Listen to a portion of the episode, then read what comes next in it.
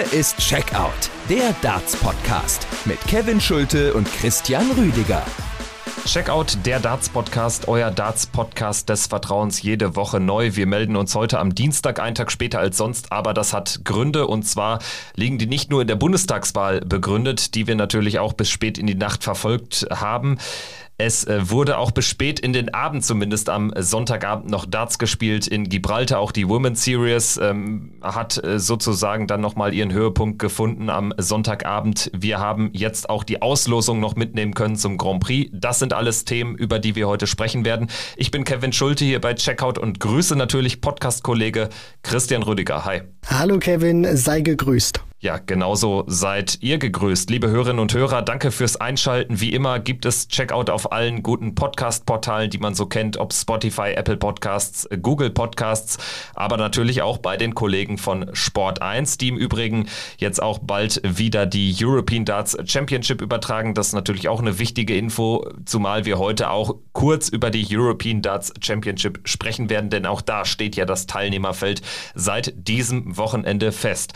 Und ich würde würde sagen, wir gehen am besten direkt mal in das äh, abgelaufene Wochenende und äh, die Gibraltar Darts Trophy hat am Ende einen klaren Sieger gefunden, der heißt Gervin Price. Der Iceman schlägt im Finale Menzo Suljovic mit 8 zu 0 und ähm, ja, zerlegt damit die Konkurrenz auf der European Tour ohne, ohne Niederlage durchmarschiert. Es waren zwar auch nur zwei Turniere, aber trotzdem à la Bonheur. Gervin Price, der Iceman, ist oder scheint aktuell wieder das Maß aller Dinge zu sein. Ja, absolut. Und es war ja dann auch wieder hinten raus, war das ja wieder auch eine sehr famose Leistung von äh, Gervin Price. Das hat ja schon damit angefangen, dass selbst Michael van Gerven im Viertelfinale ein 105er Average nicht gereicht hat, um Price in die Knie zu zwingen. Dann kommt dieses tolle 7 zu 3 gegen Nathan Aspinall und dann im Finale, auch wenn es jetzt vielleicht nicht der ganz, ganz hochklassige Start war vielleicht von Price in die Partie, weil er auch so in den ersten Lecks ein bisschen noch was über 15 mal mit dabei war. Hinten raus war er dann wirklich unplayable und bei Menzo Suljovic äh, ging ja dann in diesem Finale auch nicht mehr wirklich viel. Da war die Luft raus und Price, das hat man dann auch gemerkt, so nach dem 4 zu 0, da hat er nochmal zwei, drei Gänge höher geschalten und es ist auch, du hast es schon angesprochen, Kevin, wir haben zwar nur in Anführungszeichen zwei Turniere gespielt, aber trotzdem, dass er Budapest und Gibraltar gewinnt und dann natürlich auch hinten raus immer in einer so dominanten Art und Weise, das spricht für ihn. Das zeigt auch nochmal, was er für einen Entwicklungsschritt gemacht hat als Nummer eins der Welt. Und ich glaube auch, was ein gutes Zeichen ist für seine Fans, weil er ja bei der World Series vorsichtshalber rausgezogen hat, hatte sich dann ein paar Tage später was in den Ellbogen spritzen lassen, weil er ja da auch Schmerzen hatte. Deswegen hat er seine zweite Runde nicht angetreten. Also da scheint auch wirklich alles fit zu sein. Da scheint auch wirklich alles gut geölt zu funktionieren. Das sind dann auch immer so ein paar äh, Zeichen, die man dann auch wahrnimmt, wenn er so ein Turnier dann auch von vorne bis hinten wirklich sehr gut durchspielt.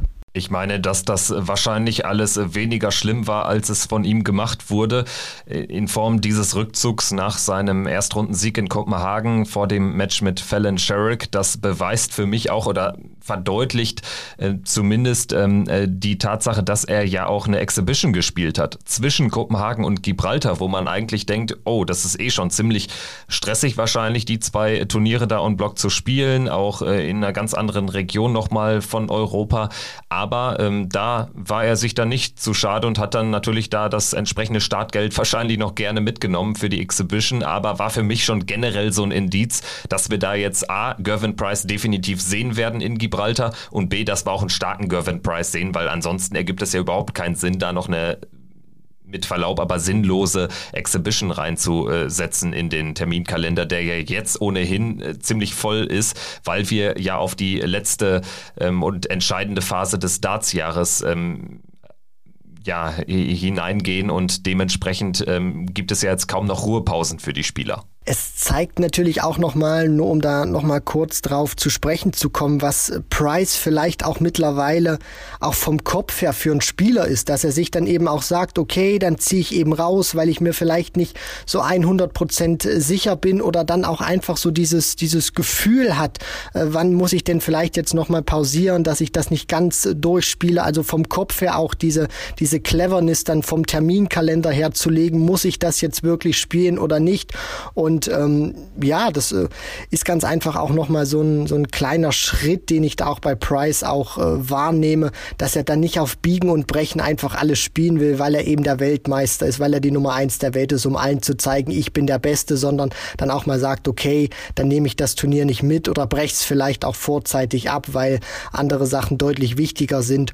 Und ähm, auch nochmal da wirklich ein gutes Zeichen auch von ihm gewesen. Und in Gibraltar hat er ja dann auch wirklich allen gezeigt, dass es anscheinend vielleicht nichts Großes war und äh, dass er jetzt auch ja, neben Peter Wright für mich persönlich der heißeste Mann ist für die letzte Jahreshälfte mit den großen Major-Turnieren, die noch anstehen. Interessant auch die Statistik Gervin Price hat am äh, finalen Tag, also am Sonntag zunächst gegen Damon Hatter 100 plus gespielt im Average und dann in der Abendsession noch drei weitere Male ein 100 plus Average ans Board gebrannt gegen Michael van Gerven in diesem Wahnsinnsmatch. Vielleicht auch so ein kleines vorweggenommenes Finale, 6 zu 5 im Viertelfinale, dann gegen Nathan Espinel 7 zu 3, auch 100 äh, plus gespielt im Average und im Finale dann eine 105 ins Board gebrannt gegen Mensur. Also insofern, das haben wir auch selten gesehen, gerade am Ende eines so langen Tages. Es gibt ja kaum längere Turniertage Tage als European Tour Finaltage. Da dann dreimal in Folge eine 100 plus zu spielen in einer Session und kumuliert dann eben mit dem Achtelfinale an dem Tag sogar viermal 100 plus zu spielen, à la Bonheur. Das Turnier angefangen hat für Gervin Price am Tag zuvor mit einem 6 zu 1, auch ungefährdeten Sieg über Florian Hempel. Die beiden, ja, die Klingen der beiden kreuzen sich dann doch schon relativ häufig in diesem ersten Tourcard-Jahr von Florian Hempel.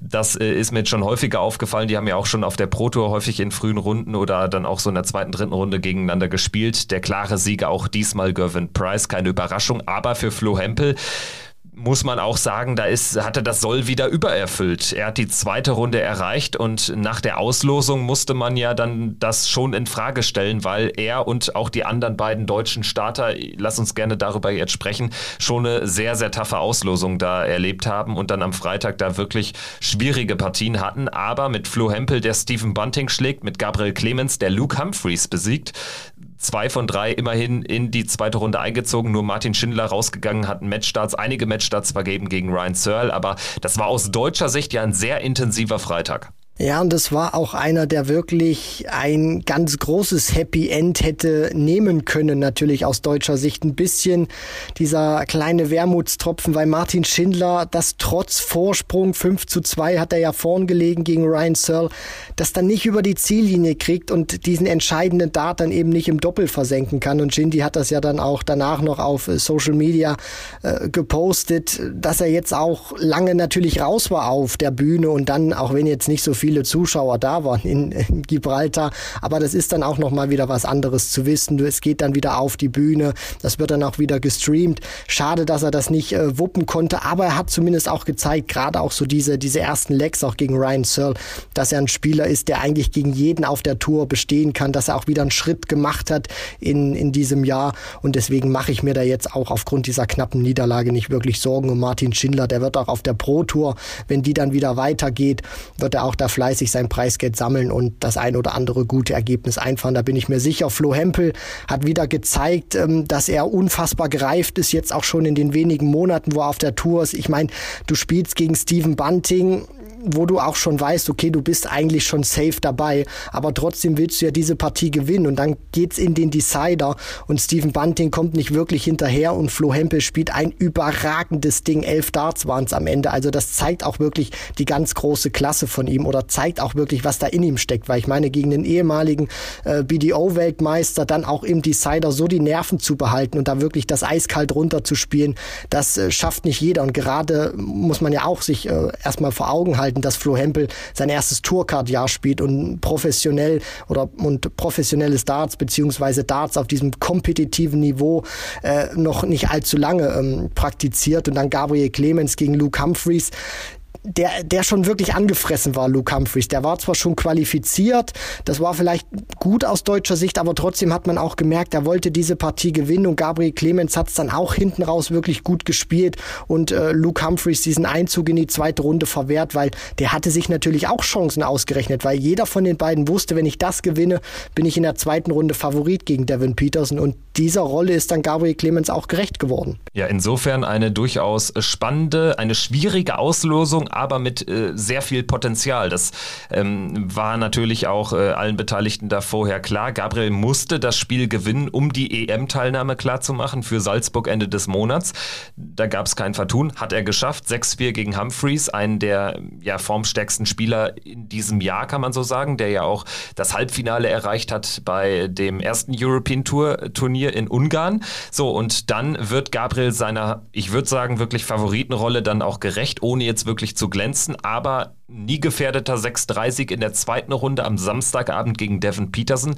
Und wir reden hier über Gabriel Clemens, einen Spieler, der längst äh, ähm, etabliert ist in den Top 32 der Welt, aber jetzt äh, tatsächlich zum ersten Mal erst ähm, einen finalen Tag, also ein Achtelfinale auf der European Tour erreicht hat. Also insofern wird ihm da, glaube ich, auch mental ein großer Klotz von den Schultern gefallen sein. Definitiv. Also was dieser Erfolg auch mit Gabriel Clemens machen kann, jetzt auch für die nächsten Turniere, da bin ich wirklich sehr gespannt. Ich glaube schon, dass ihm das einen Schub geben kann, weil jetzt hat er diese Mauer durchbrochen. Er hat im Prinzip seine Dämonen besiegt. Ich meine, wie oft hat er es versucht, an einem Samstag in die dritte Runde dann einzu in die dritte Runde dann einzuziehen und den Sonntag zu erreichen. Immer wieder hat es nicht geklappt. Teilweise waren es äh, klare Niederlagen, aber dann waren es auch wieder ärgerliche, wo du dir sagst, Mensch, das muss er eigentlich wuppen. Und jetzt hat er es endlich geschafft. Er hat diesen Breakout-Moment auf der European Tour und da bin ich auch mal wirklich gespannt, was das vom Kopf her mit ihm macht, ob ihm das jetzt wirklich nochmal einen Schub vom Selbstvertrauen gibt. Ja, sollte es eigentlich. Also ich denke, besser hätte es jetzt kaum laufen können. Gegen James Wade war fast davon auszugehen, dass es dann zu Ende sein würde. Es äh, ist auch ein Gegner, den, den spielt ja Gabriel Clemens auch wirklich nicht gerne. 6-3 verloren gegen einen starken James Wade, der ungefähr 100 im Average gespielt hat. Sprechen wir vielleicht gleich nochmal ganz kurz. Lass uns vielleicht nochmal ganz grundsätzlich vielleicht über die ersten beiden Tage sprechen. Insofern, als das ja wirklich äh, zwei Tage waren, die unter besonderen Vorzeichen standen, denn wegen dieser äh, sehr merkwürdigen Regelung. Was heißt merkwürdig? Ich meine, einerseits ist die PDC das straight und sagt, European Championship am Ende ähm, wird äh, das Teilnehmerfeld aus den besten 32 auf der European Tour gespeist. Soweit, so gut. Hatten wir natürlich auch ausführlich schon besprochen. Aber natürlich diese Countback-Regel. Und zwar das bei Gleichstand. Also wenn jetzt Spieler 3000 oder 2000 Pfund äh, eingespielt haben, ähm, da gibt es jetzt einfach im finalen Ranking einige. Und da wird dann das finale Ranking danach ermittelt, wer bei dem zweiten Turnier besser abgeschnitten hat. Und da muss man jetzt schon mal die generelle Frage diskutieren, ob das denn so sinnvoll ist. Wir waren auch hier im Podcast bei Checkout davon ausgegangen, unisono, dass die PDC da als Tiebreaker sozusagen ähm, äh, die Overall Order of Merit, die große Order of Merit, die sich aus den Leistungen, aus aus dem eingespielten Geld der vergangenen zwei Jahre speist, dass die dann zur Rate gezogen wird. Ja, aber die PDC ist immer für eine Überraschung gut und in diesmal, diesmal ist es keine positive gewesen, muss ich einfach so ganz klar sagen. Also es hatte eine besondere Dramatik, hat Spaß gemacht, auch das alles zu verfolgen mit den Tabellenbildern und am Ende ähm, hat ja, äh, die Regelung ja dann fast dazu geführt, dass äh, Dirty Harry Andreas Harrison, der schwedische Qualifikant, ähm, sich ins EM-Feld gespielt hätte. Ja, alles schön und gut, aber ähm, ganz ehrlich, man muss sich schon fragen, ob das so fair gewesen ist. Das möchte ich mal zumindest von meinem Standpunkt aus beantworten, Kevin. Für mich ein ganz klares Nein, ich meine, natürlich muss sich die PDC irgendwas überlegen. Wenn sie da wirklich straight ist und sagt, für die European Darts Championship qualifiziert man sich nur über die European Tour Order of Merit. So, jetzt haben wir aber das Problem, du spielst nur zwei Events und es ist eigentlich das eingetreten, was wir die ganze Zeit oder was wir schon im Vorfeld auch äh, gesagt hatten. Es wird einfach aufgrund dieser Regelung, die man da getroffen hat, wird es einfach Ärger geben oder was, was heißt Ärger? Es wird äh, zumindest Spieler geben, die dadurch massiv bevorzugt werden und Spieler, die eben massiv benachteiligt werden. Ich meine, ein Daryl Gurney zum Beispiel oder ein Alan Suter, die in Budapest die zweite Runde erreicht haben, die werden benachteiligt, weil sie eben sich für das erste Event qualifiziert haben und Spieler zum Beispiel wie ein Mervyn King, wie ein Adam Hunt, wie ein Kim Heibrechts oder auch ein Ryan Searle, die werden bevorzugt, weil sie sich nicht fürs erste Event qualifiziert haben, sondern für das zweite. Und das ist dann in meinen Augen nicht fair und da hätte man tatsächlich auch eine andere Lösung ähm, machen können oder wählen können, weil ich meine, wir haben ja jetzt noch ein bisschen Zeit, bis die European Darts Championship äh, losgehen. Ich meine, der eine Punkt sei mir, sei mir ganz kurz noch gestattet.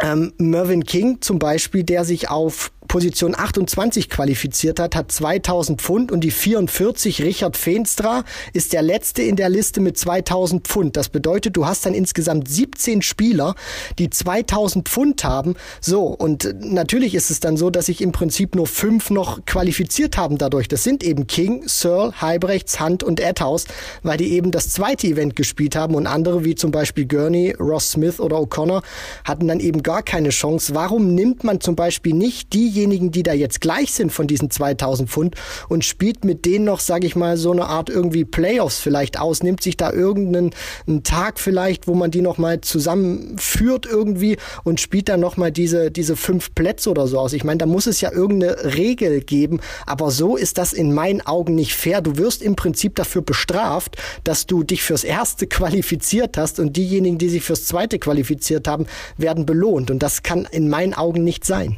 Das Ding ist halt, es ist am Ende Willkür. Und äh, da sehe ich dann einfach ein Problem. Also generell ähm, gibt es ja die Countback-Regel vielleicht auch mit Recht, weil man dann sagt, wenn jetzt eine normale European Tour 12, 13 Turniere hat, dann wird er, glaube ich, als Countback, ähm, falls es ihn überhaupt braucht. Ich meine, dann ist das Feld ja sowieso im Ranking so ausdifferenziert, dass es kaum noch ähm, ja, Countback-Regeln gibt, die dann zur Anwendung kommen müssen. Dann wird es aber eben so gemacht hier, wir schauen mal, wer hat denn jetzt am Ende die beste Form gezeigt. Bei den letzten vier Turnieren das meiste Geld eingespielt. So, und das ist dann alles natürlich ein bisschen werthaltiger als jetzt so, weil so ist es ein bisschen willkürlich. Ich bleibe dabei, ich hätte die Overall Order of Merit besser gefunden, weil fairer aus Zuschauerperspektive oder Berichterstatterperspektive führt das jetzt aber einfach zu, zu äh, ähm, ja auch einem sehr kuriosen Wochenende in Gibraltar, wo man einfach äh, ja fast äh, genauso stark auf jede Erstrundenpartie geschaut hat, wie dann später auf Halbfinale und Finale, weil einfach äh, für die beteiligten Spieler sogar fast mehr auf dem Spiel stand. Ich meine, für die erste Runde Teilnahme an der European Darts Championship, an der Darts EM, bekommst du 6000 Pfund. Also das muss er erstmal einspielen auf der Pro Tour. Ne? Das ist ein Finale auf der Pro Tour. Also insofern, das ist schon sehr interessant, was das jetzt für Blüten geschlagen hat. Wir sprechen gleich sicherlich auch mal über das Teilnehmerfeld, ganz kurz zumindest, ähm, über, über vielleicht auch das Draw ähm, im Allgemeinen für die European Darts Championship. Also einige Spieler sind ja jetzt einfach wirklich nicht dabei. Dimitri Vandenberg, Dave Chisnell, gut, die hatten sich beide einfach für kein Turnier qualifiziert. Gary Anderson spielt die European Tour sowieso nicht. Dann jetzt aber eben auch nicht dabei Daryl Gurney mit 2000 Pfund und er ist der Leidtragende, einer der Leidtragenden, die eben sich für das falsche Turnier letztlich qualifiziert haben. Daryl Gurney hat ein famoses Turnier gespielt. Ich meine, Daryl Gurney ist am Ende nicht unter den Top 32 der European Tour, obwohl er bei einem Average von insgesamt über 100 steht. Der hat 99 gespielt gegen Van der Voort in der ersten Runde in Ungarn gewonnen und hat dann 101 gespielt gegen Van Gerven in einem Kracher-Match 6-4 verloren. Also das ist schon lustig. Also bei Daryl Gurney äh, schlägt das dann ganz seltsame Blüten und noch ein Fun-Fact vielleicht auch für unsere Hörerinnen und Hörer. Bradley Brooks hat uns geschrieben in der Nacht von, ähm, ich glaube, ja, von Freitag auf äh, Samstag. Und zwar hat er gefragt, wie sind denn meine Chancen, äh, mich noch zu qualifizieren? Wir sind da ja immer, immer dabei äh, und, und ähm, updaten dann auch diese, diese Races, diese Qualifikationsrankings und Bradley Brooks hat uns dann einfach mal geschrieben und gefragt und ja, wir mussten ihm dann leider mitteilen, blöd, du hast dich für das falsche Turnier qualifiziert und bist eben nicht dabei. Und Bradley Brooks ist ähnlich wie Gurney ein Spieler, der echt gut performt hat in Ungarn, gegen Adrian Lewis ein ganz wichtiges Spiel gewonnen hat und dann gegen Nathan Espinel, okay, da kannst du verlieren, aber das ist schon kurios einfach am Ende.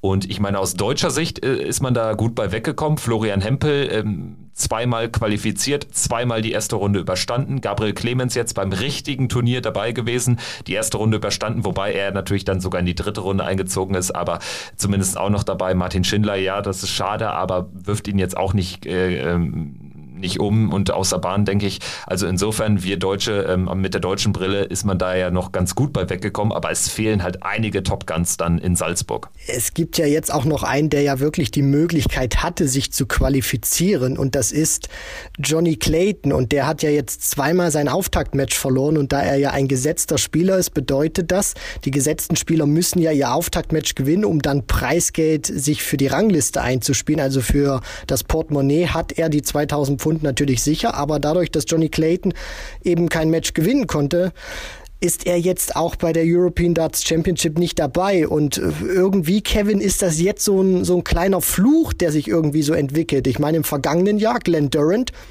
war der Premier League Champion aufgrund einer Corona-Erkrankung nicht dabei. Jetzt ist der amtierende Premier League Champion mit Johnny Clayton auch wieder nicht bei den European Darts Championship dabei.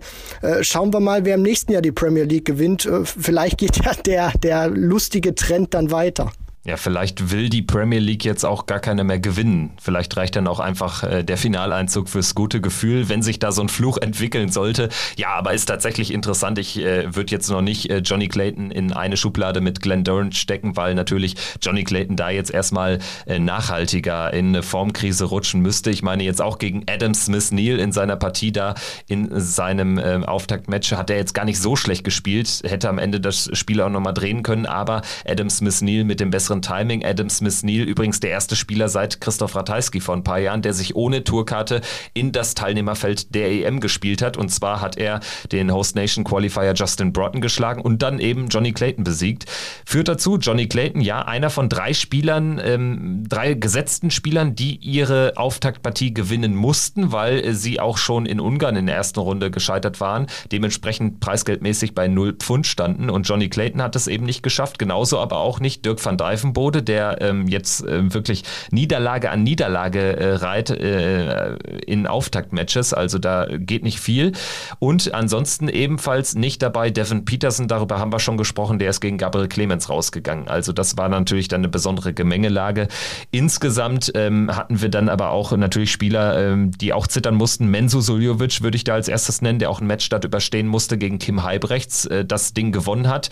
Dadurch sein Heimspiel bekommt in Salzburg in Österreich bei der EM qualifiziert ist und das hat ihn dann auch im weiteren Verlauf durch das Turnier getragen. Denn wenn wir jetzt mal über, über den finalen Tag sprechen, die Achtelfinals, Van Gerven gegen Noppert sicherlich ein Highlight mit dem 6-5, Espinel gegen Kallen mit dem 6-4, das waren zwei Kracher-Matches. Ansonsten fällt da aber vor allen Dingen ähm, Menzo Suljovic auf, der gegen José de Sousa 6 zu 1 gewonnen hat. Und es waren ja dann auch wirklich sehr glatte Ergebnisse, nachdem Mensur da sicherlich auch ein bisschen ja Glück hat, dass äh, Kim Heibrechts äh, da das Doppel nicht trifft und er dann eben auch zur Stelle ist, aber dann 6-1 gegen De Sousa, 6-2 gegen Christoph Ratajski, zwei Weltklasse-Spieler und dann natürlich auch im weiteren Verlauf 7-5 gegen Simon Whitlock, der ein tolles Turnier auch gespielt hat, der sogar noch äh, ja, äh, die World Grand Prix Chance für sich hat leben lassen. Er hätte dann zwar das Turnier gewinnen müssen, um Darius Labanauskas noch rauszudrücken,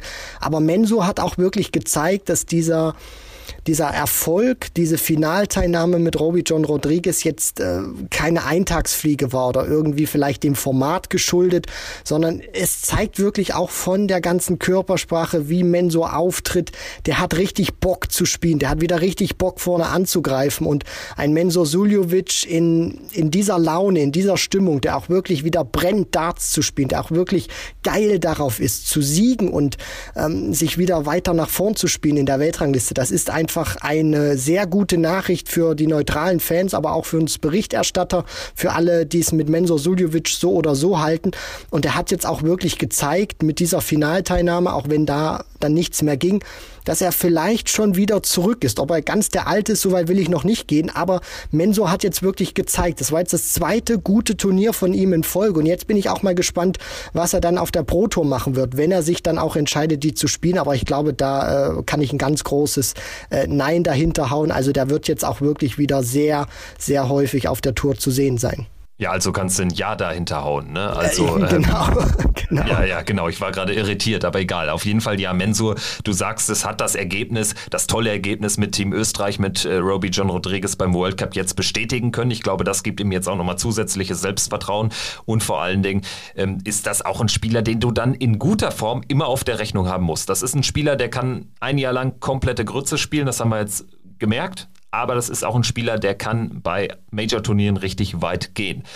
Äh, sprechen wir jetzt, bevor wir auf die Major zu sprechen kommen, auf die Draws vom Grand Prix von der European Darts Championship. Vielleicht machen wir noch erstmal ähm, den Haken hinter äh, Gibraltar. Wir müssen, denke ich, nochmal ein paar Sätze verlieren über das Viertelfinale Van Gerven Prize. Also was war das gerade am Ende dann auch für ein Break-Festival, aber insgesamt einfach für ein geiles Niveau. Das hat richtig Bock gemacht. Beide haben ja auch einen guten Rhythmus. Das geht immer Schlag auf Schlag und also das, wenn ich, wenn ich, wenn, wenn, wenn, wenn es nur ein Spiel geben würde, Best of Eleven, was ich noch sehen könnte in meinem Leben, dann wäre es immer Van Gerven gegen Price, weil es einfach so gut zu schauen ist. Und diese Partie hat ja auch so viel Energie. Also du hast ja mit Gervin Price einen, der sehr über die Emotionen auch kommt, der das auch dem Gegner zeigt, wenn er einen guten Moment gelandet hat. Und gleichzeitig ist Michael van Gerven natürlich auch so einer, der austeilt in wichtigen Momenten, der dann mal den Brüller loslässt und auch den Gegner spüren lässt. Das war gerade wichtig. Da habe ich dir einen ganz äh, fetten Moment vor der Nase weggenommen. Und ich glaube einfach diese, diese Kombination, es hat auch immer so ein, so ein Stück weit, vielleicht kann man das, äh, kann man diese Partie auch so bezeichnen als die Upgrade-Version von Gary Anderson gegen Michael van Gerven, die ja auch beide immer einen sehr schnellen Rhythmus gespielt haben, wo auch ein 95 oder wo, wo auch ein 90er Average vielleicht auch mal ein paar Punkte besser aussah, weil der Rhythmus einfach so, so schnell ist. Und jetzt hast du eben ein, ähm, statt Anderson van Gerven, wo Anderson nicht immer so über die Emotionen auch gekommen ist, mehr so der ruhigere Part war mit Price ein, der es Van Gerven genauso gibt, wie er ähm, es austeilt. Und deswegen, das war auch einfach wieder eine, eine grandiose Partie, die sicherlich mehr Zuschauer verdient gehabt hätte. Aber alles in allem muss man ja auch sagen, hat es mich ja auch gefreut, dass Van Gerven wirklich so geglüht hat in diesem Match. Und wenn das jetzt auch zu den Major-Turnieren geht, äh, ich meine, wir, wir reden ja hier immer noch über Michael van Gerven. Wenn der jetzt wirklich wieder seine Form noch mehr findet oder dieses Siegergehen wieder noch mehr raushängen lassen kann, dann werden das großartige Matches werden, wenn die beiden bei den nächsten Major-Turnieren vielleicht aufeinandertreffen sollten. Ja, das könnte passieren. Äh, kleiner Spoiler, sprechen wir gleich drüber. Ähm, vielleicht ähm, jetzt noch äh, etwas zum Finale. Also Halbfinale ist schnell erzählt. Price gegen Espinel, ein klasse Match. 7-3 Price, klarer Sieger aber auch. Suljovic, Whitlock war ein bisschen mehr ja, gearbeitet, aber bei Whitlock ging eigentlich auch gar nicht mehr so viel in der letzten Session. Der hat sich gegen Dolan schon ähm, ins Halbfinale gekrampft, mehr oder weniger. Und Suljovic hat dann nochmal einen echt guten Auftritt hingelegt. 7-5 gewonnen. Das war intensiv spannend. Aber Suljovic, äh, für meinen Begriff Begriffe der verdiente Sieger. Im Finale dann ähm, muss man auch sagen, ich glaube, da war bei Menso einfach gar nichts mehr im Tank. Ich meine, der kommt immer noch aus einer sehr langen Phase ohne Spielpraxis und jetzt spielt er schon das zweite mega intensive Turnier hintereinander weg, wo er dann auch eben ganz lange dabei war. Da war dann nichts mehr im Tank. Ganz anders bei Gervin Price, der immer dann noch irgendwie so ein paar extra Prozent dann wirklich aus sich herauskitzeln kann. Definitiv. Und diese Tage, ich glaube, das darf man auch nicht unterschätzen. Gerade dieser Finaltag auf der European Tour, der ist unfassbar anstrengend für die Spieler. Du spielst natürlich erstmal deine dritte Runde, Best of Eleven, so. Und dann kommt's natürlich Viertelfinale, auch Best of Eleven. Dann spielst du Best of 13 im Halbfinale und dann spielst du nochmal Best of 15. Also da brauchst du dann acht Legs im Finale. Also wenn da alles über den Decider gehen würde, jetzt mal ganz krass gesagt, was du da an Legs runterschrubben würdest, würdest. Und du bist ja auch vorher und nach den Matches auch immer noch beschäftigt, ein paar Practice Starts zu werfen. Also dass dann auch die Müdigkeit einsetzt oder dass du dich dann auch mental ausgelaugt fühlst, das ist, glaube ich, auch nichts Neues. Peter Wright hat ja zum Beispiel auch mal ähm, erzählt, dass er auch mal an so, so langen Tagen auf der European Tour auch mal zwischendurch ein Nickerchen macht, weil er dann auch einfach äh, diese, diese, diese Ruhe braucht und auch einfach nochmal Kraft sammeln muss für dann diese intensive Finalsession, wenn du wirklich bis zum Ende gehst. Und das hat man man einfach gespürt. Price konnte das deutlich besser handeln, hat sicherlich auch was damit zu tun gehabt, dass er das jetzt eben kennt und Mensur etwas länger raus war. Aber alles in allem, ich glaube, Mensur, äh, wenn er auch jetzt eine Nacht drüber geschlafen hat, wird sich denken, ich habe das Finale erreicht. Im Finale äh, ging dann nicht mehr viel gegen Price, aber trotzdem dieses gute Resultat einfach mitnehmen. Gut, kommen wir dann jetzt äh, weg vom rein sportlichen. Eine Frage noch, die ich auch nochmal in die Runde geben wollen würde in unser Zweierbündnis hier. Also ich fand die Stimmung in Gibraltar ja eigentlich wie jedes Jahr stark ausbaufähig. Ähm, also es bräuchte ein paar mehr Dyson Parody Momente. Das war übrigens ein epochal äh, dramatisch äh, schlechtes Match von den beiden Dyson Parody, den wir alle kennen und Kenny Nayans. Die haben sich da eine, eine verkrampfte Schlacht sondergleichen geliefert. Am Ende Nines gewonnen mit 6-4, 2000 Pfund eingesammelt gegen D'Souza dann unter ferner Liefen gewesen mit 0-6. Aber ähm, so alles in allem fand ich die Crowd halt, also A, ist sie kaum vorhanden in Gibraltar wie jedes Jahr und äh, B, ähm, war jetzt irgendwie aber auch noch mehr der Stecker gezogen als sonst. Ich weiß nicht, ob es an Corona lag, aber irgendwie, das war ja nichts, ne? Also was ich mich auch gefragt habe, ist, äh, warum ist man da jetzt überhaupt hingegangen? Ich meine, zum einen hättest du bei der Zuschauerkapazität das Ding auch in irgendeiner Turnhalle spielen können. Und wenn man es jetzt nicht wirklich gewusst hätte, dann hätte man auch denken können, okay, diese Session am Samstag oder diese zwei Sessions am Samstag, das sind irgendwie, äh, das ist irgendwie die, die Freitagnachmittags-Session, weil gerade der Samstag, da geht's ja dann wirklich immer richtig los. Da sind ja dann auch die Hallen immer ausverkauft und da waren ja so, so viele freie Plätze. Die PDC Europe hat ja auch ein bisschen was abgedunkelt, dass man die Tische und die Reihen dahinter nicht noch äh, gesehen hat.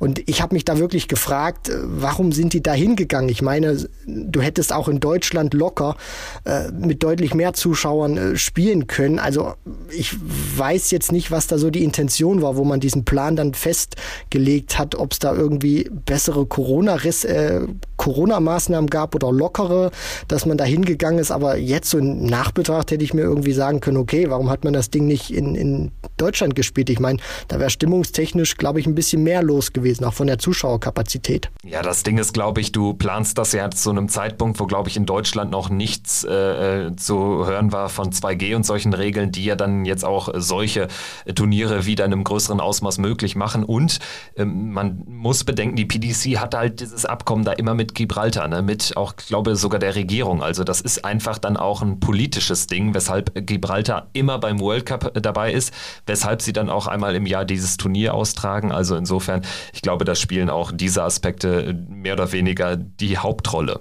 Gut, und dann würde ich sagen, haben wir jetzt aber hinter Gibraltar wirklich einen Haken gemacht, können vielleicht, bevor wir auf äh, die Women's Series dann auch natürlich noch zu sprechen kommen, ausführlich auf äh, die Women's Series, die auch äh, parallel am letzten Wochenende stattfand, können wir dann vielleicht mal ganz kurz auf Salzburg wirklich blicken, auf das Endturnier, das vom 14. bis 17. Oktober, ich rede die ganze Zeit von, von Ende Oktober, aber ist ja schon Mitte Oktober, ist gar nicht mehr so lange hin, dann stattfinden wird. Also quasi direkt nach dem World Grand Prix, eine Woche später European Darts Championship in Österreich und wir haben jetzt ähm, ja ein sehr interessantes Teilnehmerfeld. Wir gehen das natürlich in der Folge vor der EM dann nochmal en Detail durch. Jetzt vielleicht nur mal der ganz grobe Abriss. Die 1 spielt gegen die 32, 16 gegen 17 und so weiter. Das führt dazu, dass Gervin Price eigentlich ja, das Viertelfinale schon mal buchen kann. Er spielt gegen Edhouse und danach gegen den Sieger, Sieger aus Adam Gavlas, Joe Mernon. Viertelfinale allerdings könnte gegen Michael van Gerven oder James Wade gehen. Das ist sehr interessant. Ansonsten haben wir ähm, in der oberen Turnierhälfte ähm, noch die Partie Michael Smith gegen Ryan Searle. Das äh, klingt auch sehr, sehr interessant. Nathan Aspinall gegen Mervyn King und aus deutscher Sicht Gabriel Clemens gegen Damon Hatter. Da könnte doch vielleicht was möglich sein. Ich würde mal sagen, so 40, 60 aus Sicht von Gaga, aber grundsätzlich hätte es da schlimmer kommen können. Ja, definitiv. Ich meine, wenn man sich das auch mal anschaut mit äh, Setzlistenposition, äh, Flo Hempel erwischt es knüppeldick mit Peter Wright, dann hast du allerdings auch eine Partie Adam Gavlas gegen Joe Mernon, wo sich natürlich auch äh, jeder von den beiden die, die Finger leckt und weiß, das ist eine Riesenmöglichkeit, in die zweite Runde von einem Major-Turnier einzuziehen. Deswegen weil dann natürlich auch diese, diese Setzlistenpositionen dann natürlich auch genommen werden für die Auslosung.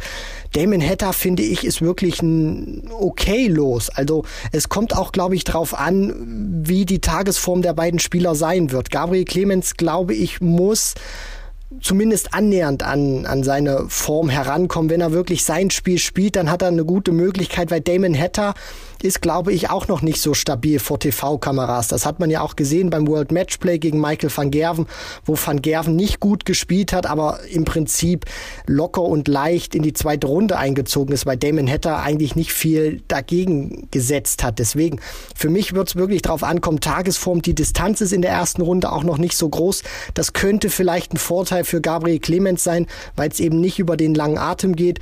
Aber ansonsten bin ich mit dem Los wirklich zufrieden, weil das hätte auch mit einer anderen Setzlistenposition äh, deutlich schwieriger werden können. Das stimmt äh, und das fällt vor allen Dingen beim zweiten Deutschen im Bunde auf, denn Florian Hempel ist in die untere Turnierhälfte in eine Partie mit Peter Wright gerutscht. Insofern ein bisschen bitter, weil Florian Hempel als 18. in der Setzliste sogar drei Positionen über Gabriel Clemens steht, aber den natürlich nominell deutlich schwereren Gegner hat in der ersten Runde Peter Wright nur an 15 gesetzt, weil er eben früh rausgegangen ist gegen Kellen Ritz. Übrigens ein Mega-Match in Gibraltar. Wright gegen Hempel und der Sieger trifft dann womöglich auf Suljovic, der gegen Adam Hunt in der ersten Runde Runde ran muss. Das ist natürlich für Flo Hempel insgesamt eine brutale Auslosung, aber ganz ehrlich, der kann sowas von befreit aufspielen und ähm, wer weiß, Best of 11 gegen einen Peter Wright, der vielleicht einen schlechten Abend hat, vielleicht geht auch da was. Ja, definitiv. Also das sollte man ja auch wirklich nie unterschätzen oder jetzt einfach so abtun und sagen, ja, Peter Wright wird diese Partie gewinnen. Zum einen ist die Distanz auch noch relativ kurz. Ich glaube, das kommt auch den, den Spielern, die jetzt nicht, äh, die in den Top 10 stehen, auch ein bisschen zugute. Das hört man ja auch immer wieder bei den Top Guns. Die freuen sich ja dann, wenn es länger wird, weil sie eben wissen, da können sie auch mal ein paar Fehler machen und dann äh, gewinnen sie das Ding über ihre Konstanz. Peter Wright hat immer mal wieder Matches auch drin, wo bei ihm nicht viel geht.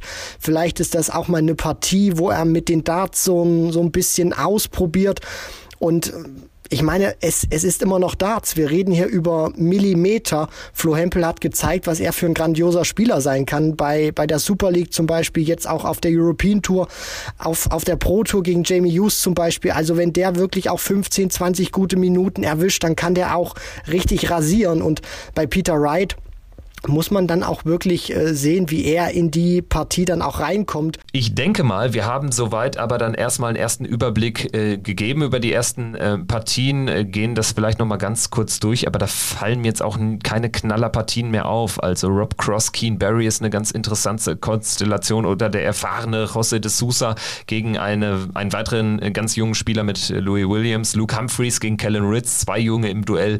Ja, also ist sicherlich vieles möglich, wird ein Bundesturnier, weil auch eben viele fehlen und viele einfach da mitspielen, die sonst äh, kaum eine Chance haben, an einem Major teilzunehmen.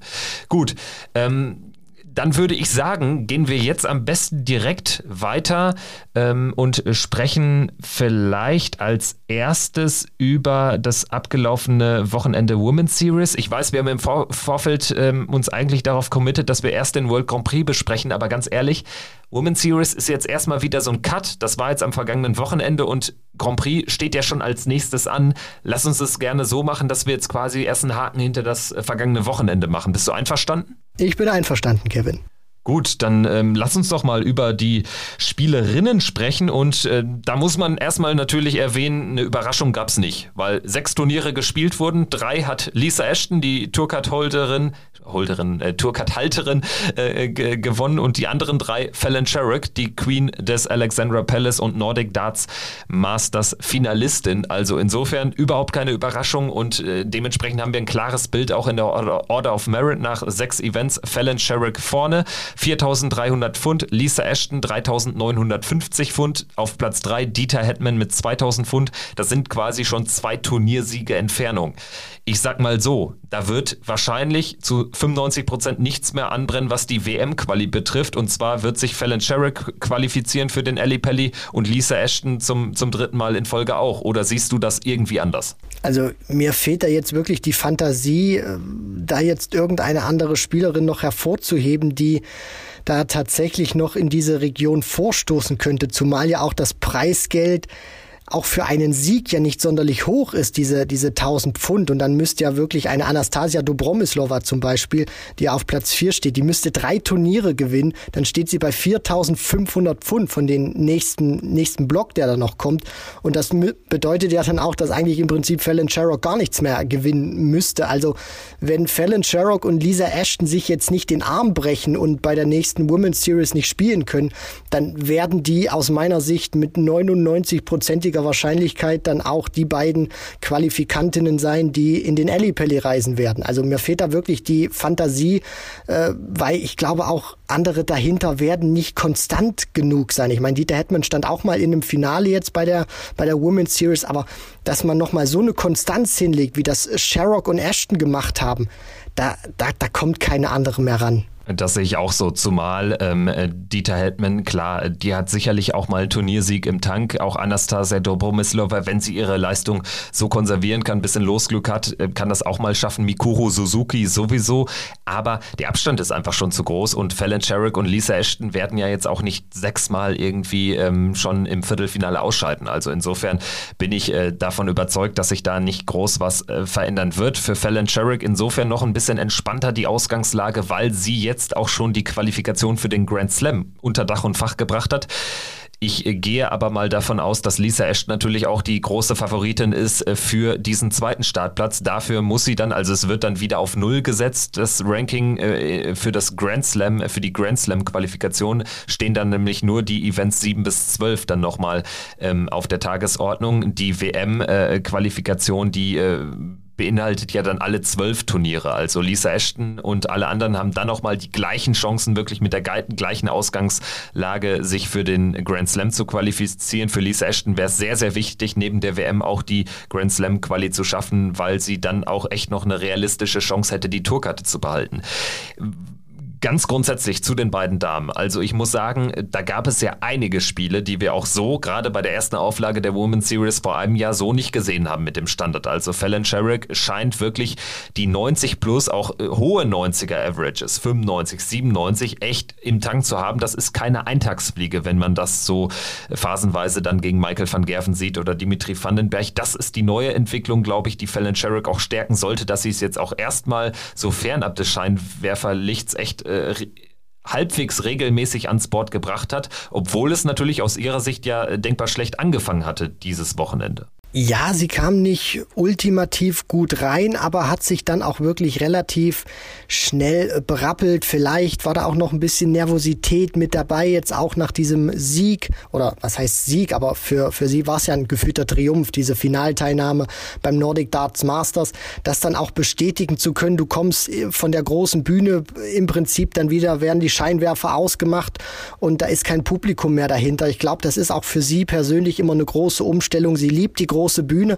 Aber um dahin zu kommen, muss sie eben auch dieses Brot- und Buttergeschäft erledigen. Und ich glaube, das ist jetzt auch ein wichtiges Zeichen für sie, dass sie sich auch, nachdem sie im ersten Event nicht das ähm, leistungstechnisch gebracht hat, was sie sich erhofft hat, dass sie sich dann auch sehr schnell gefangen hat mit den Turniersiegen bei Event 2 und 3 noch am selben Tag.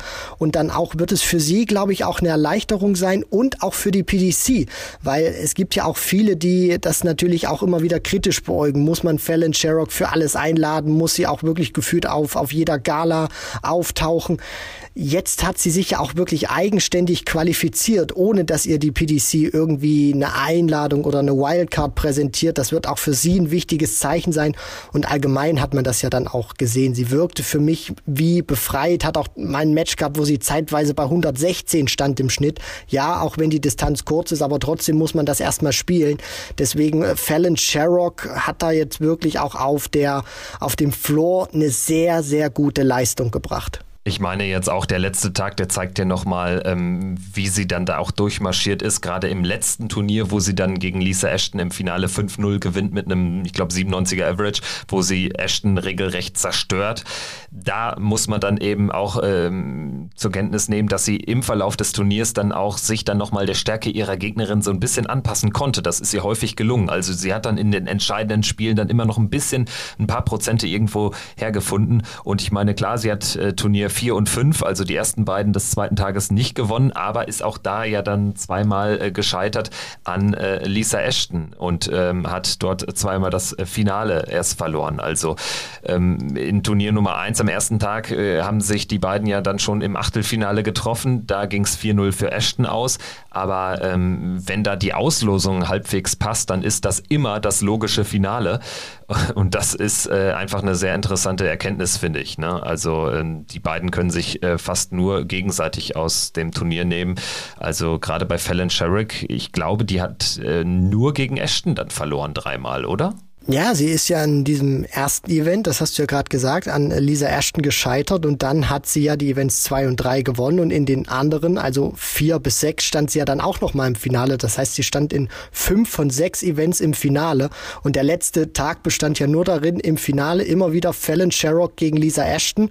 Von daher geht die Rechnung auf. Und dann vielleicht noch ein paar Wörter zu den anderen Damen im Bunde. Ähm, Anastasia Dobromislova würde ich mir dann noch mal herauspicken wollen, weil da muss ich schon sagen, hat so ein bisschen überperformt. Habe ich jetzt nicht unbedingt zugetraut, weil sie in den letzten Jahren doch nicht äh, ansatzweise irgendwie der, den, den, den Top-Spielerinnen das Wasser reichen konnte, aber hat eine relativ konstante Leistung gebracht. Am Ende 1500 Pfund. Ja, das wird jetzt für nichts reichen, sehr wahrscheinlich, aber das ist zumindest eine Spielerin, die noch so ein bisschen auch äh, ähm, was im Tank hat und vielleicht dann auch nochmal ein bisschen besser wird, weil sie ähm, jetzt vielleicht dann da auch nochmal neues Selbstvertrauen gewinnen kann, wäre zu wünschen. Also Anastasia Dobomislova ist jetzt auch schon seit Ewigkeiten dabei.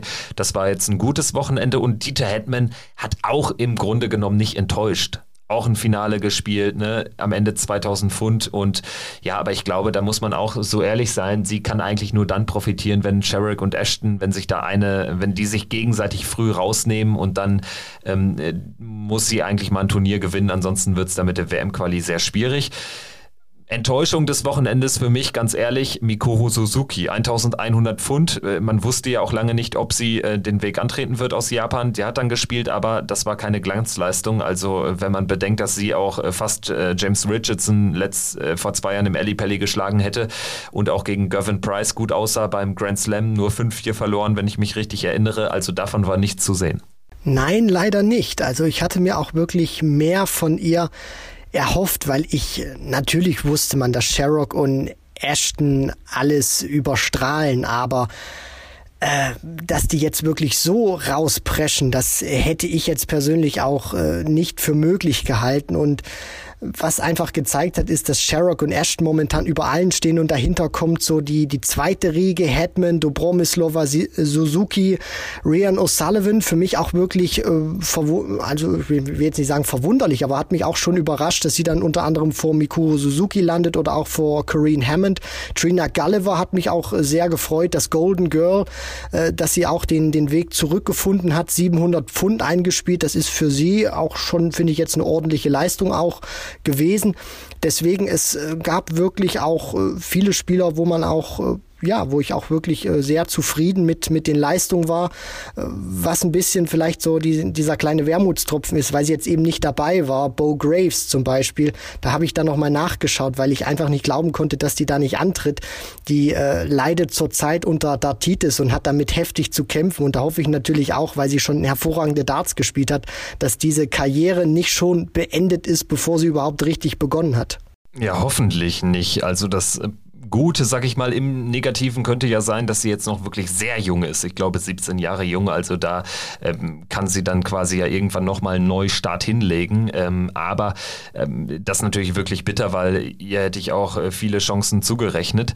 Ähm, ansonsten vielleicht noch ein Name, den wir droppen müssen, Trina Gulliver, also die Legende des Frauendartsports, äh, mehrfache BDO-Weltmeisterin, äh, hat, äh, wie ich fand, einen relativ guten Eindruck gemacht. Da muss man jetzt nicht unbedingt drauf schauen, was sie da jetzt wirklich wirklich an Outcome hatte, 700 Pfund, Platz 13. Aber alles in allem, so in dem einen oder anderen Match, die Konstanz hat gefehlt, ja, bei den einen oder anderen Match auch äh, echt nochmal gezeigt, dass sie noch was drauf hat. Das ist natürlich auch eine, eine sehr gute Entwicklung, weil sie ist auch angekündigt für die äh, Senior World Darts Championship. Das heißt, sie bringt sich jetzt auch über diese Events gut in Form und ist auch wirklich äh, schön zu sehen, dass dann auch so eine, so eine Legende, äh, dass das dann nicht so einfach so dahin geht, sondern dass sie sich auch wirklich dann bei dieser Women's Series jetzt auch wieder, sag ich mal, zurückbegibt, auch wirklich teilweise sehr gute Darts gespielt hat. Und ähm, da hat man auch einfach gesehen, da ist noch was im Tank. Ich glaube, es wird jetzt nicht mehr so reichen, um so in der Konstanz zu performen wie Ashton oder Sherrock, aber für ihre Verhältnisse muss man sagen, war das auch wirklich eine sehr gelungene Women's Series. Ja, und da können wir uns freuen, definitiv auf den zweiten und dann finalen Block der Women's Series. Die Turniere 7 bis 12 gibt es dann auch später im Jahr. Danach wissen wir dann auch, wer sich neben Sherrick für den Grand Slam qualifiziert und wer dann die Tickets für den Ali Pelli gewinnt. Aber es gibt natürlich ein ganz klares Indiz in Richtung Sherrick und Ashton. 23. 24. Oktober geht es dann in Barnsley rund. Gut. Apropos, ähm, rund geht's jetzt auch äh, schon wieder ab dem äh, kommenden Wochenende, ab dem Tag der deutschen Einheit, ab dem 3. Oktober, Sonntag Turnierstart beim World Grand Prix, dem Double-In, Double-Out-Turnier, ganz besonderes Turnier, auf das sich sicherlich ja, viele Darts-Fans im Jahr äh, nochmal besonders freuen. Hat jetzt nicht so den Stellenwert wie das Matchplay, hat sicherlich auch nicht den Stellenwert ähm, wie ähm, die UK Open oder so. Also habe ich jedenfalls immer so das Gefühl, es wird immer so ein bisschen stiefmütterlich behandelt, aber ähm, es ist ein großes Major, es ist ein besonderes Major. Ähm, ich weiß gar nicht warum. Äh, das Standing dann irgendwie ähm, dann doch äh, deutlich nochmal unter dem Matchplay liegt und so. Kannst du dir das so erklären? Weil irgendwie gefühlt kommt der Grand Prix auch erst nach dem Grand Slam, kommt erst relativ weit, wenn man so eine Abfolge, wenn man Darts-Fans fragen würde. Nicht jetzt, welches Turnier finden sie am coolsten wegen des Moduses, sondern einfach allgemein, äh, wo haben sie das Gefühl, wo ist der Stellenwert am höchsten, wo eher am niedrigsten, da kommt der Grand Prix erst so immer in der zweiten Hälfte, wenn man Ranking Majors rank, oder wenn man Ranking, wenn man Major-Turniere ranken würde, ist so mein Eindruck. Vielleicht, äh, liebe Hörerinnen und Hörer, könnt ihr auch nochmal Bezug nehmen, wie ihr das so seht, wie ist so eure persönliche Rangliste. Aber wie sieht es bei dir aus? Hast du das, nimmst du das auch manchmal so wahr, Christian? Leider ja, also zumindest auch in der medialen Berichterstattung, obwohl ich das gar nicht so nachvollziehen kann, weil der Grand Slam ist für mich äh, der der World Grand Prix. Soweit sind wir noch nicht beim Grand Slam. Der World Grand Prix ist für mich wirklich eines der besten Turniere im Jahr. Nicht nur aufgrund dieses Modus Double In, Double Out,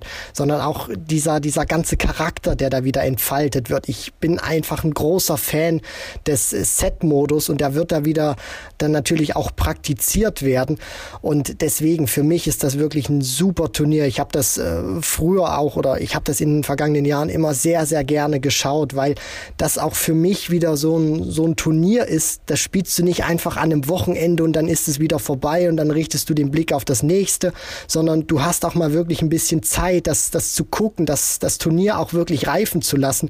Und deswegen, also der Grand Prix, wenn ich jetzt mal die Premier League ausklammere, kommt bei mir immer so an der vierten Stelle WM Matchplay, dann kommt der Grand Slam und dann für mich der, der Grand Prix. Aber dass der manchmal so, so ein bisschen noch weiter hinten abgetan wird, das kann ich wirklich nicht verstehen. Für mich ein super Turnier und ich freue mich mega darauf. Heute am Montag war die Auslosung und wir haben auch da eine Besonderheit. Und zwar, ähm, wir haben analog zum Matchplay erstmal die 16 Spieler, die in der Order of Merit ähm, auf den ersten 16 Plätzen stehen, die sind qualifiziert. Und die 16 Pro, die 16 besten nicht qualifizierten ähm, aus der Pro Tour, die haben auch ein Ticket, darunter eben auch Gabriel Clemens. Das also alles unisono zum World Matchplay, aber es gibt ja einen bedeutenden Unterschied. Und zwar sind nur die Spieler auf den Positionen 1 bis 8 ähm, gesetzt im Draw, sodass es auch schon schon in der ersten Runde ähm, wirkliche Kracher geben kann. Und die haben wir jetzt auch einfach bekommen in der Auslosung, wenn wir jetzt mal wirklich on Detail in die äh, Grand Prix Vorschau gehen und ähm, einfach oben anfangen. Gervin Price, die Nummer 1 der Welt an Nummer 1 gesetzt, bekommt es in der ersten Runde mit dem Bully Boy, mit Michael Smith zu tun. Das ist nominell die schwerstmöglichste Hürde, weil Michael Smith äh, auf Rang 9 in der Welt ist. Also das Spiel in der ersten Runde ist natürlich so ein typischer Grand Prix Kracher.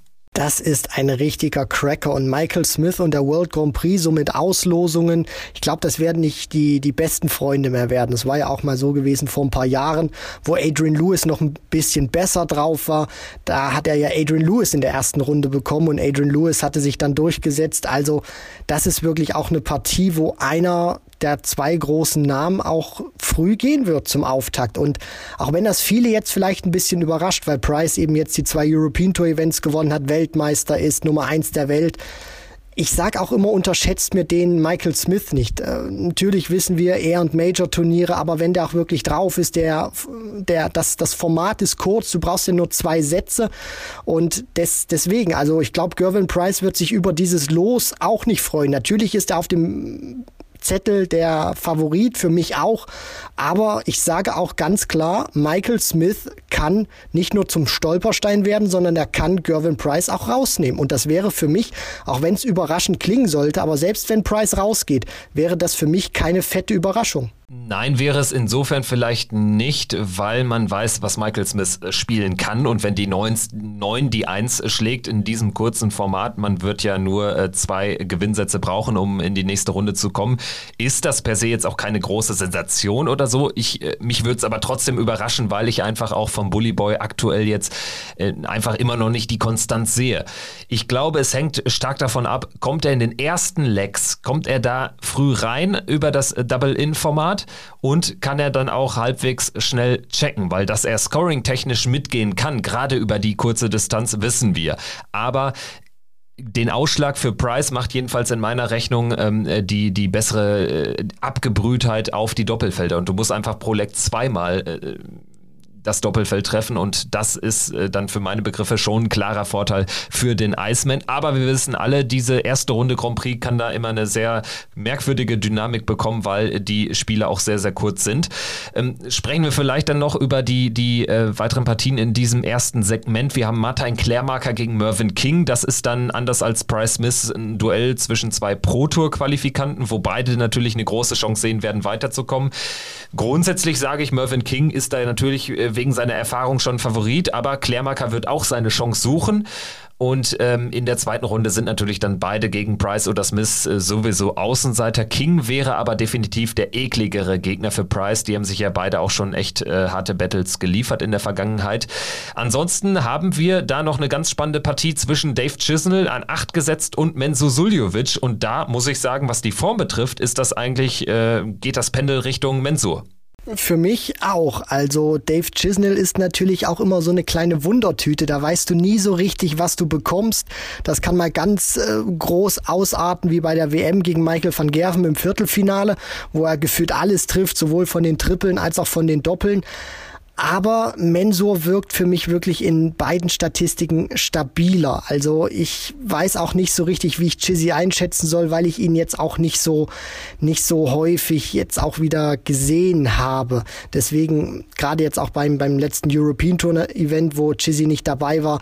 Also ich glaube schon, dass Mensur da auch Favorit ist. Der wird seinen Rhythmus spielen. Für mich persönlich ist Mensur der, der Favorit und über die Doppel wird's dann auch glaube ich, drauf ankommen. Also wenn Chizzy schnell in die Legs reinkommt, mit Mensur da Schritt halten kann, dann wird's eine ausgeglichene Partie. Aber wenn Chizzy nicht bei den Doppeln da sein sollte, dann wird sich Mensur die Partie auch krallen. Schwierige äh, Auslosung insgesamt, aber für Mensur gegen Chisnell, da äh, äh hätte man es leichter erwischen können. In der zweiten Runde könnte es gegen Joe Cullen oder Ross Smith gehen. Mögliches Viertelfinale für Mensur dann gegen Gervin Price, also hätte definitiv leichter kommen können. Aber es sind ja auch ausnahmslos echt gute, starke Spieler im Feld. Wir gehen weiter runter im Draw und schauen uns mal an, wie es bei James Wade aussieht. Der bekommt es mit Damon Hatter zu tun. Ich sehe da Wade vorne, Hatter. Für mich hat er nicht die ganz große Konstanz. Es kommen immer wieder Ergebnisse, aber ihm ist es jetzt schon längere Zeit nicht mehr gelungen, wirklich einen ganz großen zu schlagen. Insofern äh, gehe ich da mit Wade und dann hätten wir mit Stephen Bunting gegen Daryl Gurney insofern eine spannende Partie, als dass das, das Duell zwischen der 16 und müsste die 17 der Welt sein. Also zwei wirklich ähm, gleich starke Spieler, wo ich auch sage, kann in beide Richtungen gehen. Form bei Gurney gefühlt gar nicht so schlecht in diesem Jahr. Ist auch insgesamt, glaube ich, ein, ein Outside-Shot. Er hat eine ganz gute Auslosung bekommen. Er kann da sofort rausgehen, klar gegen Bunting, aber er kann auch in diesem äh, Segment des Draws, kann er auch ins Halbfinale marschieren. Das wäre mal so mein Outside-Shot. Ja, Daryl Gurney. Ich meine, wir reden hier auch über einen Mann, der den World Grand Prix ja schon gewinnen konnte 2017, damals im Finale gegen Simon Whitlock. Auch ein sehr emotionales und dramatisches Endspiel, was das gewesen war. Und das hat ja Gurney dann auch wirklich einen richtigen Auftrieb äh, gegeben. Ich meine, er konnte ja dann auch ähm, noch die Players Championship Finals zum Beispiel als zweiten Major-Erfolg dann 2018 noch folgen lassen. Also Gurney weiß auch, wie er dieses Turnier spielen muss, wie er dieses Turnier gewinnen kann. Und auch wenn die Form jetzt, ich will mal sagen, schwankend war, also auf der European Tour zum Beispiel gegen Van Gerven war es gut. Beim World Cup hat er mich jetzt nicht so hundertprozentig überzeugt, aber Stephen Bunting sehe ich tatsächlich hinter ihm. Also für mich äh, wird oder sollte Gurney diese Partie gewinnen, da ist er für mich Favorit. Und dann natürlich auch mal gucken, wie sich dann so ein Turnier entwickelt, weil Gurney ist immer eklig, gerade auch für die, für die Topspieler, weil er sich auch zutraut, die ganz Großen rauszunehmen. Und er hat es ja auch schon geschafft, konnte sie auch schon vor TV-Kamera schlagen. Deswegen, das kann auch wirklich ein ganz heißes Eisen sein, wenn er gut drauf ist. James Wade sollte mit Damon Hatter jetzt, glaube ich, keine Probleme haben, auch weil Wade ja ein Künstler auf die Doppel ist und da wird es ja drauf ankommen, rauskommen. Und bei Damon Hatter fehlt mir so ein bisschen dieser Moment, dass er jetzt auch mal vor TV-Kameras ein richtig fettes Ding raushauen kann. Das hat er bei der WM nicht geschafft. Das hat er beim Matchplay nicht geschafft. Und der World Grand Prix ist ja jetzt auch kein kleines Turnier. Deswegen, da geht die Meinung ganz klar zu James Wade. Ja, einzig Grand Slam, der war stark mit dem Halbfinaleinzug Damon Hatter. Ich meine, da hat er, glaube ich, sogar gegen Wade ähm, dann verloren, aber das war auf jeden Fall so sein bestes Major. Ähm, ansonsten ja, Wade, Gurney, das ist ein, eine Partie, die ich sehr gerne sehen möchte und äh, Gurney mit dem den guten Erinnerungen an dieses Turnier sicherlich da auch nicht chancenlos. Ansonsten fällt aber auch eben auf, mit Dimitri Vandenberg ist äh, der weitere gesetzte Spieler in diesem Viertel jetzt auch keiner, äh, vor dem die anderen Angst haben werden. Dimitri hat keine gute Form gegen Ryan Searle, könnte schon in der ersten Runde Schluss sein, weil Ryan Searle auch so eine Maschine sein kann, gerade so für 15, 20 Minuten. Ähm, Würde mich nicht wundern, wenn Dimitri Vandenberg da irgendwie ähm, zweimal glatt den, die Sätze verliert. Also das traue ich Ryan Searle zu. Und dann haben wir Dirk van Dijvenbode gegen Luke Humphreys. Dirk van Dijvenbode letztes Jahr Finale erreicht. Völlige Sensation. Jetzt gegen Humphreys. Schweres, aber machbares Duell. Trotzdem gehe ich mit Humphreys. Und Humphreys auch hier wieder ein Spieler, wo es mich am Ende, also ist jetzt nicht mein Tipp, aber es wird mich wieder nicht wundern, wenn wir den ganz lange im Turnier haben. Also die Auslosung ist wieder gut. Und Luke Humphreys hat gezeigt, er hat eine gute Form. Er kann es auf den großen Bühnen. Also von daher auch Luke Humphreys ein Outside-Shot. Luke Humphreys hat in diesem Jahr sein Breakout-Year und für mich ist er der Favorit in dieser Partie gegen Dirk van Dijvenbode aufgrund der Ergebnisse in diesem Jahr, aber auch was so spielerisch kam. Dimitri Vandenberg gegen Ryan Searle finde ich auch sehr interessant, weil wir ja schon den Modus angesprochen haben. Ich meine, gehen wir jetzt mal davon aus, Ryan Searle gewinnt den ersten Satz. So, und dann steht Dimitri Vandenberg mit dem Rücken zur Wand, weiß, er darf sich im Prinzip keine Fehler mehr erlauben. Dann lass Ryan Searle vielleicht sogar noch äh, das erste Leck gewinnen im zweiten Satz und dann weiß Dimitri Vandenberg, Mensch, ich bin hier zwei Lecks nur vom Rausgehen entfernt. Also das kann ganz, ganz schnell gehen. Und da sind auch schon mal andere in der ersten Runde gestrauchelt, wie zum Beispiel ein Michael van Gerven unter anderem. Also das kann auch den ganz Großen passieren. Und wenn Dimitri Vandenberg auch keinen guten Tag erwischt, dann ist gegen Ryan Searle, also dann ist da wirklich äh, Belgien in Not. Also deswegen, da ist wirklich alles drin und Dimitri Vandenberg muss sich wirklich strecken. Das wird kein Selbstläufer. Dann schauen wir in die untere Turnierhälfte. Die wird angeführt von Peter Wright Snakebite. Das ist natürlich jetzt ein Turnier. Mittlerweile hat sich sein Trophäenschrank äh, sehr gefüllt. Er hat so viele Turniere schon jetzt einmal gewonnen. War ja lange Zeit derjenige, der die Finals in äh, großer Regelmäßigkeit alle verloren hat. Das hat sich geändert.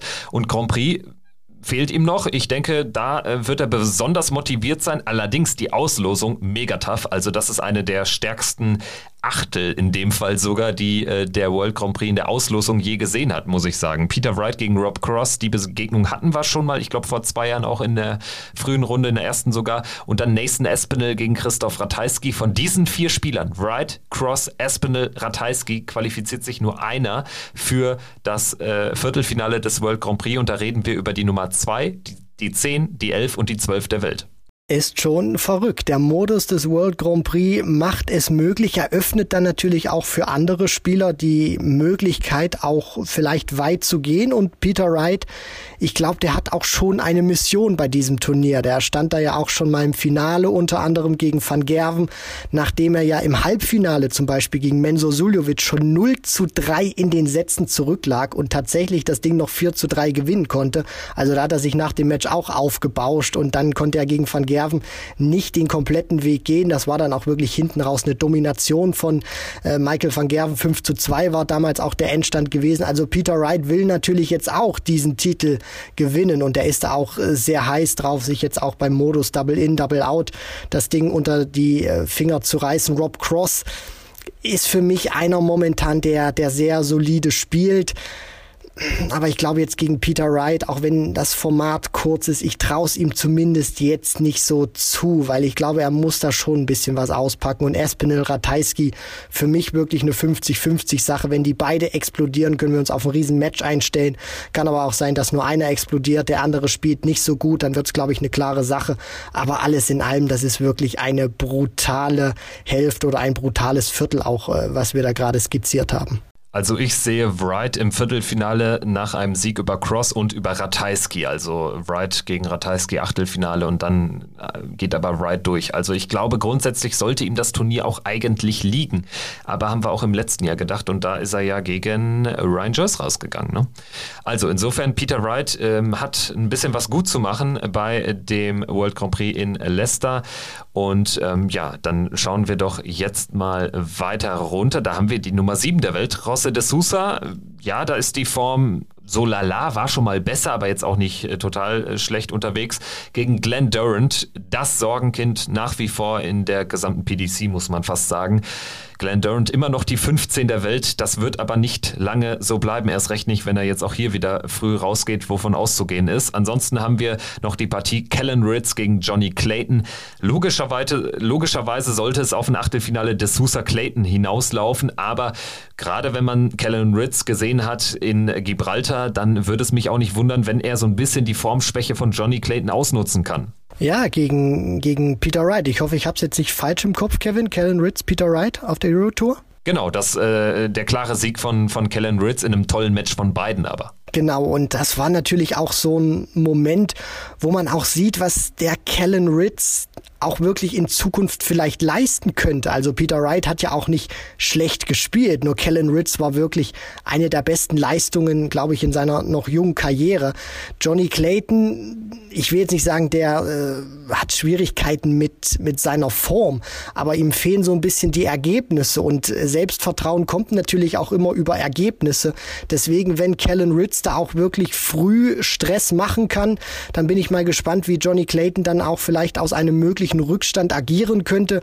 Aber jetzt erstmal würde ich sagen, Johnny Clayton für mich zumindest in dieser Partie der Favorit. Und wenn es, sage ich mal, auch so läuft, wie man sich das so ausmalt, dann sollte es tatsächlich auch zu der Partie des Sousa gegen Clayton kommen. So, und dann machen wir hier den World Grand Prix noch voll mit dem niederländischen Duell Michael van Gerven gegen Danny Noppert. Das haben wir jetzt auch in Gibraltar gesehen. Danny Noppert eine große Chance weggeworfen letztlich. Mega Match, äh, so gut wie äh, seit äh, ja, mindestens anderthalb Jahren nicht mehr. Ähm, hat äh, 6-5 verloren gegen Michael van Gerven. Van Gerven da durchgekommen. Allerdings, was ihn Wurm wird, er wartet jetzt ähm, ja auf den ersten Ranking-Titel noch. Also hätte sicherlich noch äh, nach dem Triumph beim Nordic Darts Masters, der ganz wichtig war für den Kopf, hätte natürlich da jetzt gerne nachgelegt, ist dann aber in einen genauso starken Gervin Price reingelaufen in Gibraltar. Jetzt hat er eine sehr gute Auslosung, muss ich sagen, gegen Danny Noppert in der aktuellen Form von Michael van Gerven und auch generell, da spielt natürlich der Kopf auch eine Rolle. Noppert hat eine Riesenchance weggeworfen in diesem Match am äh, Wochenende. Jetzt schon wieder das Duell, klarer Vorteil MVG und dann im Achtelfinale könnten wir das Duell mit Gabriel Clemens bekommen. Das würde uns natürlich sehr, sehr freuen, wenn Gabriel Clemens die zweite Runde des Grand Prix erreicht. Er bekommt es in Runde 1 mit Vincent van der Voort zu tun und das ist eine machbare Aufgabe. Ja, absolut, weil Vincent natürlich auch immer so eine kleine Wundertüte ist. Der kann auch wirklich gute Ergebnisse auch mal am Stück, zum Beispiel auf der Pro Tour erreichen oder auch mal ein gutes European Tour Event spielen. Aber sein Problem ist natürlich immer die Konstanz. Und Gabriel Clemens sehe ich da auch vorne. Natürlich ist er, spielt er auch die deutsche Brille immer ein Stück weit eine Rolle.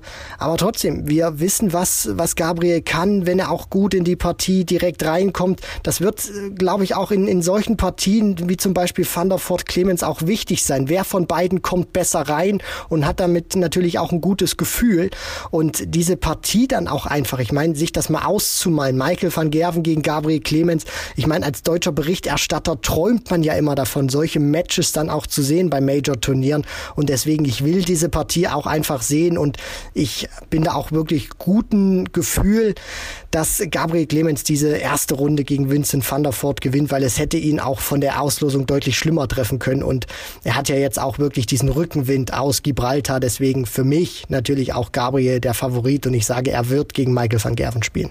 Favorit ist er für mich nicht, da muss ich dir widersprechen. Also da sehe ich ihn nicht vorne, wenn überhaupt 50-50. Ich habe irgendwie bei, bei Vincent dann immer so das Gefühl, dass er bei Major-Turnieren dann doch immer noch so 2-3 Prozent findet und Gabriel ist dafür aktuell für mich nicht formstark, beziehungsweise er ist halbwegs konstant, aber tatsächlich so hat die Form jetzt keine großen Höhen aktuell. Also äh, ist keine Überraschung, wenn er da durchkommt. Nicht falsch verstehen, aber ich, ich glaube, er wird da schon kämpfen müssen. Also äh, kann den beide beide Richtungen ausgehen, die Partie mit Vincent.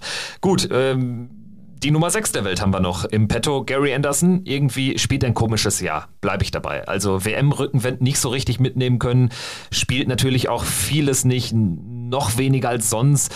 Jetzt gegen Ian White sollte eigentlich auch auf der Siegerstraße sein. Eine sehr gute Auslosung für Gary Anderson. Ian White sein Erstrundengegner und dann könnte es gegen Darius Labanauskas, tolle Leistung äh, des Litauers, dass er dabei ist, oder Brandon Dolan gehen. Dolan sicherlich Favorit, wobei äh, mit der Auslosung wird auch Labanauskas sehr zufrieden sein. Und insgesamt, also wenn Gary Anderson irgendwie da rausgehen sollte gegen White oder im Achtelfinale, dann haben wir auf jeden Fall einen Spieler im Viertelfinale, der glaube ich weder was die aktuelle Form ähm, betrifft, noch generell ähm, damit rechnen könnte. Also von Ian White haben wir lange nichts gesehen. Dolan spielt auf der Tour gut, aber kriegt es nicht so richtig auf die Major-Bühne gerettet und Labanauskas hat bis auf das WM-Viertelfinale vor ein paar Jahren jetzt auch noch kein Riesenergebnis bei einem Major erreicht. Aber ähm, siehst du am Ende da Gary Anderson klar vorne in diesem Segment oder sagst du, ich äh, gehe mal, ich wage mal hier irgendwie äh, den Tipp und sage Dolan macht's? Ja, also Gary Anderson sehe ich tatsächlich überhaupt nicht so klar vorne, weil es mir auch da an überzeugenden Leistungen auch fehlt. Und Anderson ist ja auch, auch wenn er das jetzt, äh, sage ich mal, über die vergangenen Jahre nicht mehr so dramatisch hatte, wie das ja mal so Anfang der 2010er Jahre oder dann 2013 war ja auch ganz, ganz schlimm. Er hat nicht mehr diese, diese krassen Doppelprobleme, aber trotzdem ist Anderson auch immer mal wieder einer, der Probleme hat, in Legs reinzukommen oder die Legs zu, zu finishen auf diesem Modus Double In, Double Out. Ian White kann natürlich schon ein guter Faktor sein, weil wir von ihm auch lange jetzt nichts mehr gesehen haben, weil es auch bei der European Tour nicht dabei. Labanauskas natürlich schon mal WM-Viertelfinale. Ich meine, das, das spricht Bände, klar. Aber ich gehe hier tatsächlich, auch wenn du da eine andere Meinung natürlich auch hast, weil der Brandon Dolan nicht so überzeugt hat bei den TV-Turnieren, ich gehe tatsächlich mit dem History Maker. Hat sehr gute Erfahrung an dieses Turnier, stand da auch schon mal im Finale in dem Jahr, wo er den neuen Data gespielt hat. Ähm, also wurde da auch dann wirklich erst von Phil Taylor zum Beispiel auch ausgebremst, diesen Traumrun dann nicht vollenden können. Also wenn Brandon Dolan das auch nur annähernd zeigt, was er mal auf der, auf der Pro Tour oder auf der European Tour jetzt auch wieder wieder gezeigt hat, dann ist das für mich auch einer, der in einer möglichen Partie gegen Gary Anderson alles außer ein Außenseiter wäre. Ja, stimmt grundsätzlich, aber dafür hat mich Brandon Dolan zuletzt ein bisschen zu sehr enttäuscht. Deshalb würde ich hier tatsächlich mit dem vielleicht langweiligeren Tipp gehen mit Gary Anderson. Sehe aber in ihm jetzt auch keinen, äh, der jetzt irgendwie noch ganz lange im, im Turnier sein wird. Also Michael van Gerven, alles in allem hier schon mit einer sehr guten Auslosung, auch Richtung Halbfinale.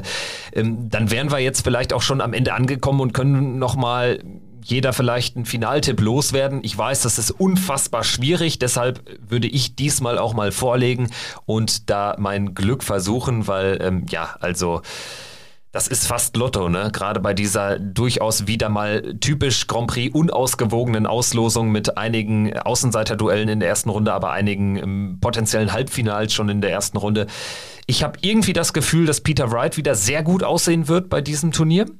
Ich habe das Gefühl, dass Michael van Gerven tatsächlich ein Faktor ist, mehr denn je. Trotzdem wäre mir irgendwie bei einem normalen, nur Double-Out-Only-Turnier, wäre mir ein bisschen wohler, was Michael van Gerven betrifft. Deshalb sage ich, Peter Wright äh, zieht aus der unteren Hälfte ins Finale ein und wird in einem Finale, ich bin jetzt mal ganz mutig, auf eigentlich hätte ich James Wade gesagt, aber ich bin wirklich ganz mutig und sage Daryl Gurney. Irgendwie habe ich ein Gefühl, dass Daryl Gurney hier wieder seine Karriere in, in richtig gute Bahn hieven kann, weil das auch ein Ort ist, an dem er damals seinen großen Breakthrough-Moment hatte und diesmal kann er wieder zurück dann in, in, in höhere Sphären auch in der Weltrangliste kommen. Also das ist so einfach mal mein Außenseiter-Tipp. Wright gegen Gurney im Finale. Was sagst du? Ich gehe an dieser Stelle erstmal ein bisschen langweiliger vielleicht. Äh, ich vertraue tatsächlich diesmal auf Michael van Gerven äh, und hoffe natürlich auch, dass er diesen Schwung mitnimmt, dass er diese guten Leistungen mitnimmt und sich ins Finale spielt. Da gehe ich jetzt mal tatsächlich mit MVG und in der oberen Hälfte sage ich dann nein, nicht Gervin Price, sondern ich gehe mit zur Überraschung vielleicht von vielen mit dem Bullyboy Michael Smith und das bedeutet dann natürlich auch, dass äh, wir Price nach Runde 1 nicht mehr sehen werden. Also vielleicht auch ein sehr ambitionierter Tipp, den man gleich früh wieder in die Tonne werfen kann, aber man muss auch mal mutig sein. Ich sage Michael Michael Smith gegen Michael van Gerven. Ja, und beweist doch auch Ihr Mut, liebe Hörerinnen und Hörer. Was für ein Finaltipp, was für ein Turniersiegertipp äh, wollt ihr loswerden? Schreibt uns gerne bei Instagram, bei Twitter oder Facebook. Bei Instagram sind wir ähm, am aktivsten, würde ich sagen, aber äh, wir werden auch äh, von euren Nachrichten in den anderen sozialen Medien informiert. Gut, gut. Ich würde sagen, damit können wir hinter diese sehr lange Folge einen Haken machen, aber es gab auch sehr viel zu besprechen. Wir hatten die Gibraltar Darts Trophy, wir hatten die Women's Series und wir hatten jetzt den, äh, die Vorschau für den World Grand Prix. Dazwischen natürlich auch noch eine kleine Vorschau auf auf äh, die European Championship. Da werden wir on Detail dann nochmal in der Folge, äh, in der großen Folge nach dem Grand Prix drüber sprechen. Wir werden jetzt nochmal so ein bisschen in die Sondierungen gehen, wie das so neudeutsch heißt, und mal schauen, ob wir vielleicht während des Grand Prix auch nochmal ein, zwei Update-Folgen machen. Müssen wir mal schauen, wie wir es hinkriegen. Da gibt es noch offene Sondierungen und Verhandlungen, aber ähm, vielleicht wird euch das ja gefallen. Wir versuchen da mal was möglich zu machen. Ansonsten sei euch noch gesagt, wie immer, ähm, gerne liken, abonnieren, teilen das Ganze und äh, hinterlasst uns doch gerne mal eine, ähm, am besten eine 5-Sterne-Bewertung bei Apple Podcasts, wird uns riesig freuen. Und ansonsten, ja, bleibt eigentlich nicht viel mehr zu sagen als üblich. Bleibt gesund, bleibt sauber, bleibt am Dartboard und ja, schaltet in der nächsten Folge wieder ein. Das war Checkout der Darts Podcast. Danke fürs Zuhören. Ich bin Kevin Schulte, sage Tschüss und Christian Rüdiger macht's auch gut. Ciao.